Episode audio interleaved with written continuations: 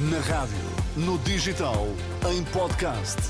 Música para sentir, informação para decidir.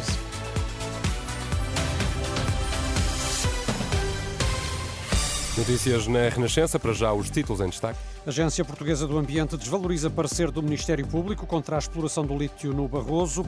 Luís Montenegro acusa as televisões de desistirem do que estava combinado sobre os debates. Boa noite. A Agência Portuguesa do Ambiente considera que o parecer do Ministério Público contra a exploração do lítio na região do Barroso é uma mera opinião, sem qualquer efeito vinculativo.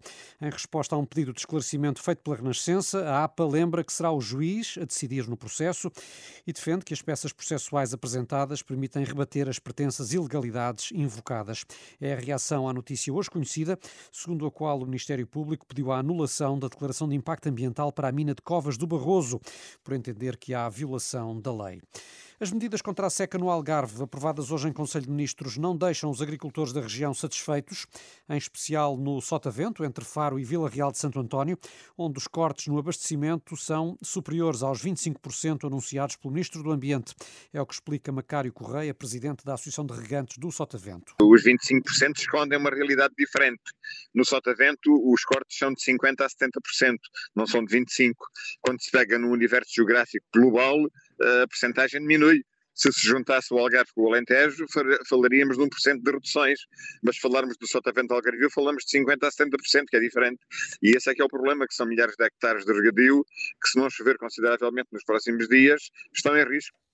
Macário Correia, ouvido pelo jornalista João Mira Godinho, tem esperança que o novo governo, que saia das eleições de março, tome medidas diferentes das agora assumidas.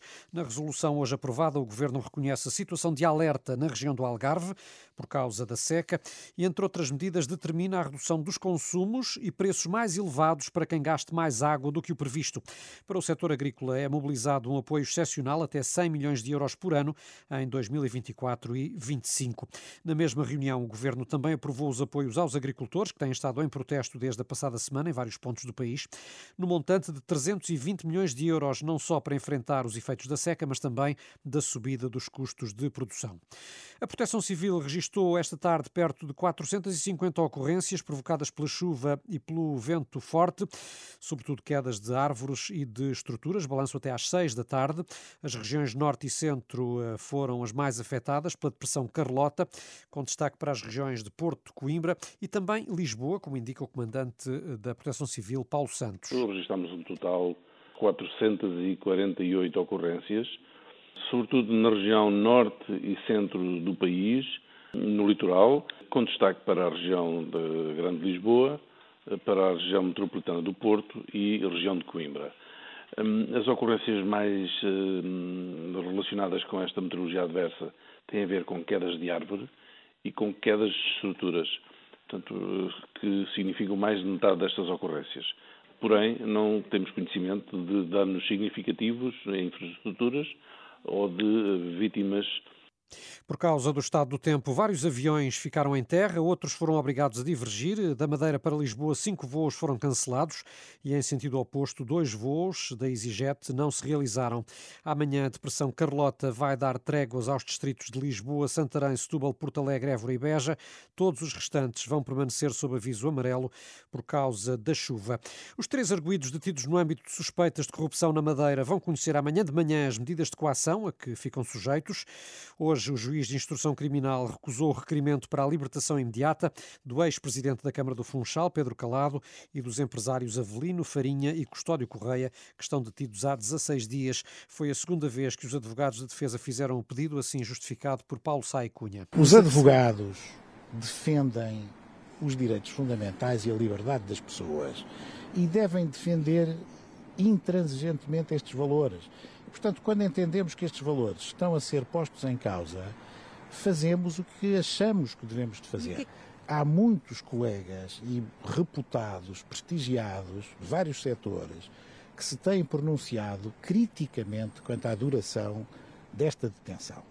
Se forem ver, esta detenção não tem paralelo em situações anteriores. Paulo Sai Cunha, advogado de Pedro Calado, garante que o seu cliente respondeu a todas as perguntas do juiz. O interrogatório terminou hoje antes da pausa para almoço, mas as medidas de coação só devem ser conhecidas às nove da manhã desta sexta-feira. Cinco pessoas foram detidas por tráfico de droga, ameaças e posse de arma em resultado de uma investigação da GNR que decorria há cerca de oito meses. Foram apreendidos carros, armas e mais de 6 mil euros na operação nos conselhos de Alcobaça, Peniche e Caldas da Rainha, no distrito de Leiria. Em comunicado, a GNR indica que esta ação permitiu desmantelar um dos principais pontos de abastecimento de drogas duras, heroína e cocaína, naquela região. Luís Montenegro acusa as televisões de desistirem do que estava combinado sobre os debates. É o comentário do líder do PSD. Há polémica sobre a intenção de se fazer substituir por Nuno Melo, do CDS, nos frente a frente com o LIVRE e a CDU. Aquilo que aconteceu foi que nós tivemos combinado um determinado esquema para poder cumprir todos os momentos de esclarecimento subjacentes à realização dos debates. Parece que as televisões desistiram da ideia que tinha sido combinada inicialmente. Pronto, nós cá estaremos para resolver isso. Montenegro, durante uma conferência organizada esta tarde pelo jornal digital Eco, no Porto, à saída e perante a insistência dos jornalistas, o líder social-democrata admitiu eventuais alterações. Eu não vou estar a entrar uh, em mais polémicas e em, uh, uh, enfim, questões que creio não interessam às pessoas. Eu não tenho medo de nenhum debate com ninguém. Nós fomos convidados para 10 debates, aceitámos os 10 debates e aceitámos o um modelo de participação nos debates. Se houver alguma alteração, nós teremos de resolver isso entretanto. O certo é que esta polémica entrou na campanha depois de também o líder do PS ter recusado um frente a frente nas rádios com Luís Montenegro. Hoje Pedro Nuno Santos disse que admite participar, mas só se for com os três líderes da AD. Posso aceitar o décimo debate com uma condição. Eh, uma vez que Luís Montenegro quer que Nuno Melo participe nos debates, eu aceito fazer um debate com uma condição. Que o debate seja com Luís Montenegro, com Nuno Melo e com Gonçalo da Câmara Pereira. Obviamente que o tempo tinha de ser igual para mim e para eles os três. Mas for, se aceitarem essa condição, eu faço mais um debate. Pedro Nuno Santos. A recusa de eh, Nuno Montenegro participar em dois debates, embora o líder do PSD admita alterações, como já aqui ouvimos, foi eh, criticada por Rui Tavares eh, no debate que manteve com a líder do Bloco de Esquerda esta tarde. O coordenador do Partido Livre disse esperar que Montenegro reconsidere. Um debate que corra mal é sempre melhor do que um debate ao qual não se foi. E devo dizer que uh, lá estarei, frente a Nuno Melo, frente a Gonçalo da Câmara Pereira, se quiserem enviar também, mas espero que Luís Montenegro não cometa esse erro de não comparecer ao debate. Também o secretário-geral do PCP disse hoje que não lhe passa pela cabeça que Luís Montenegro falte ao frente a frente no próximo sábado na RTP. De regresso ao debate entre Rui Tavares e Mariana Mortágua, a líder do Bloco de Esquerda, foi confrontada com o argumento eh, que usou no debate com o líder do PSD para criticar a lei das rendas de 2012, mas, não esclareceu a situação de despejo da avó que mencionou nesse frente a frente. Questionada sobre a veracidade da história, a coordenadora do Bloco não foi clara sobre se a familiar foi ou não obrigada a sair de casa e se cumpriu os critérios para o despejo. Essa lei, quando foi aplicada, ela fez com que todos os idosos que tinham um arrendamento, independentemente da sua situação, ficassem em sobressalto porque não sabiam o que ia acontecer, porque sentiram se não estivessem acima do acontecimento, se não tivessem informação, tudo poderia acontecer e que estariam desprotegidos. A minha avó sentiu esse, esse sobressalto e acho que não foi a única. Muitas avós e muitos avós que tinham contratos de arrendamento sem Mas a sua avó cumpriu os requisitos à data para ser expulsa? Não faz muito sentido discutir as questões particulares. Eu acho que o que eu disse e, e mantenho é que cada idoso terá tido a sua situação particular todos eles situações diferentes, mas há uma coisa comum entre todos os casos, que é o sobressalto e o medo daquilo que ia acontecer. Durante os 20 minutos de frente a frente, Tavares e Mortágua discordaram em poucas matérias, casos das propostas do LIVRE para uma sobretaxa sobre imóveis de luxo e de um projeto piloto de rendimento básico incondicional que foram contestadas por Mariana Mortágua. O Chega apresentou esta tarde o programa eleitoral com que concorre às eleições legislativas de 10 de março. Entre as propostas destacadas por André Ventura, conta-se a reformulação do SNS, com parcerias com o privado e o fim do cargo de diretor executivo do Serviço Nacional de Saúde. O Chega revitalizará as parcerias público privadas estratégicas no âmbito da saúde, garantirá que os prazos para o cumprimento de cirurgias e de consultas não sejam meramente indicativos, mas sim vinculativos, podendo o utente recorrer ao serviço social ou privado sob comparticipação do Estado, nos casos em que esses prazos forem superados. Revogando também a criação do lugar de diretor executivo do Serviço Nacional de Saúde, por ser um absurdo no contexto legal, legal que temos.